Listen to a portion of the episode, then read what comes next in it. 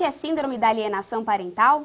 Esse é o nome dado ao comportamento do pai ou da mãe responsável pela guarda do filho, que acaba por afastar a criança do ex-companheiro.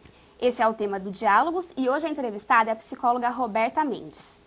Roberta, existe alguma forma de identificar se é a criança que quer se afastar ou se quem tem a guarda é o responsável por esse tipo de comportamento? Olha, é, na minha visão como psicóloga clínica e também como mãe, eu acho que uma criança nunca quer se afastar nem de pai nem de mãe. Criança precisa de pai e mãe para a estruturação da personalidade dela e principalmente para seguir um desenvolvimento emocional, psicológico e de personalidade sadio, né? Então ela precisa desses dois modelos. Criança é fruto de pai e mãe, e essa necessidade a gente tem que respeitar. Como que é o tratamento, tanto no caso dos pais como dos filhos? Olha, o tratamento clínico da, da alienação parental, ele é o tratamento de qualquer criança em processo de terapia. É feita uma entrevista com os pais e essa criança segue em terapia, em processo de psicoterapia com orientação de pais. O que uh, diferencia, na minha opinião, é você atender um caso de uma criança que está passando por esse processo de alienação parental, é você ter a a, a perspicácia e você ter a capacidade de tentar trazer para o processo de orientação pai e mãe. Ah, mas eles não estão separados, eles não brigaram, como é que você vai botar as duas pessoas na mesma sala? Muitas vezes você não vai colocar na mesma sala, mas você tem que ouvir os dois lados. Isso é importante para que a verdade seja vista dos dois lados e para que você possa, no consultório, funcionar como um conciliador. O psicólogo e o processo de terapia, ele não pode acontecer como mais um estímulo que reforce a disputa pela criança, que reforce a briga. Então, o psicólogo, no meu ver, ele não pode funcionar como aliado de um dos lados para que dê conta é, é, de beneficiar um ou outro em detrimento da criança. A visão do psicólogo que trabalha com isso tem que ser uma visão ampla de enxergar a criança na sua totalidade, na sua necessidade de pai e mãe. E agora, a segunda parte da entrevista da advogada Fernanda Vila Gonzalez. Ela fala sobre o novo projeto de lei que tramita no Congresso. O que propõe o atual projeto de lei? O atual projeto, ele traz uma norma específica, então, para alienação parental. Então, ele propõe lá uma lei que vai tratar especificamente desse assunto. E além de manter, lógico, as punições que já existem hoje, ele traz especialmente a realização de um estudo psicossocial mais, mais específico para essas situações de alienação parental. Como ocorre o julgamento? Uma vez é, hoje inexistente o projeto, não existe nada que diga assim, o alienante pode vir até a perder a guarda da criança. Muito embora isso não existe, o juiz tem sim o poder para fazer isso com a legislação que nós temos hoje. A partir do momento que o projeto for aprovado, isso fica um, mais uma vez um pouco mais fácil, porque um dos itens do projeto prevê que em casos extremos, obviamente, que o alienante pode até perder ou pode até sofrer uma, uma inversão da guarda.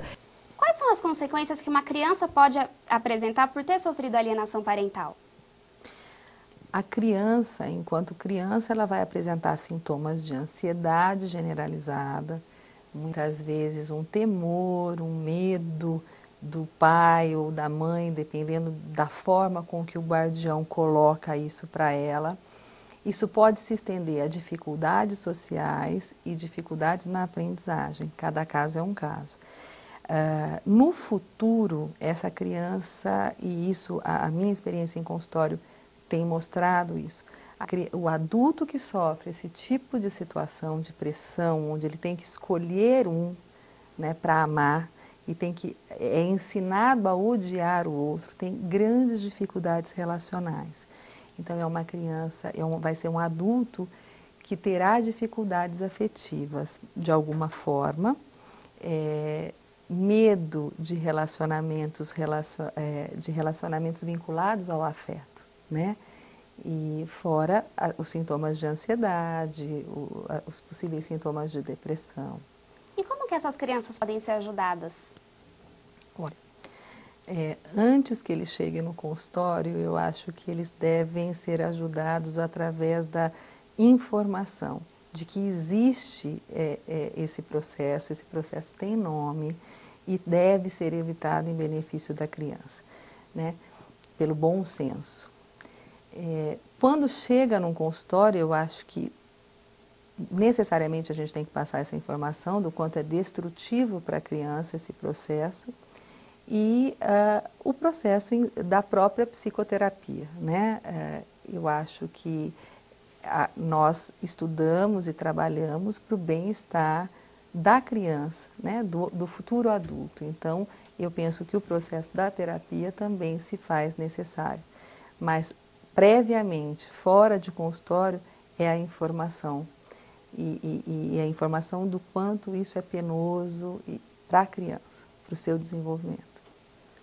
Confira agora algumas dicas de sites, livro e documentários sobre o assunto com a repórter Juliana Evers.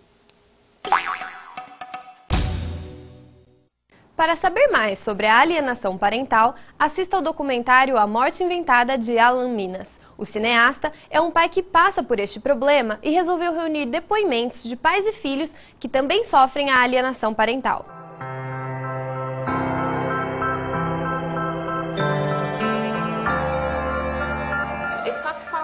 Dele ao ponto de não falar nem o nome, então eu não sabia o nome do meu pai. A gente não tinha fotos, a gente não tinha nada.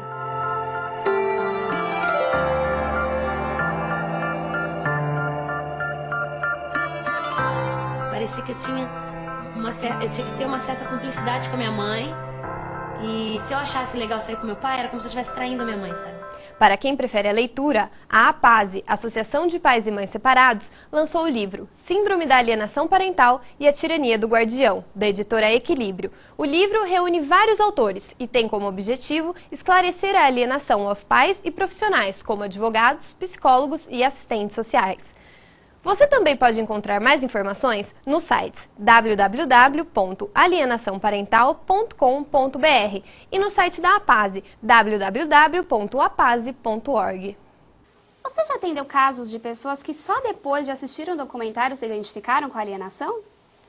Olha, eu não sei se só depois é, do documentário, mas eu acredito que o documentário ele ilustrou de uma forma muito clara e muito tocante é, algumas famílias que eu atendo, né?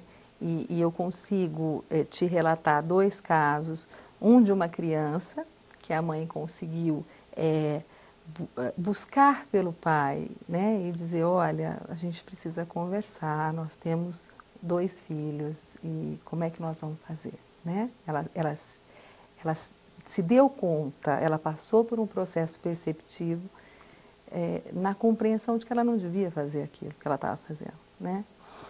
E eu tenho um caso de um pai que é, sofria isso, né, com, com a ex-mulher, mas ele, ao assistir o filme ele diz, Roberta, eu percebo que a minha mãe fez isso comigo e eu só percebi isso depois que eu assisti o documentário.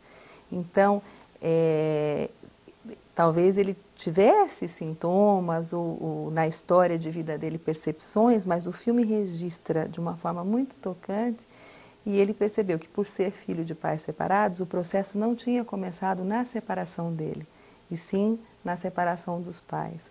Então eu acho que, que o filme realmente toca o coração das pessoas que vivem com isso e os profissionais que assistem também. Então, sim, já, já tive alguns casos, sim. Queria agradecer a entrevista da psicóloga Roberta Mendes. O Diálogos fica por aqui. Até o próximo programa.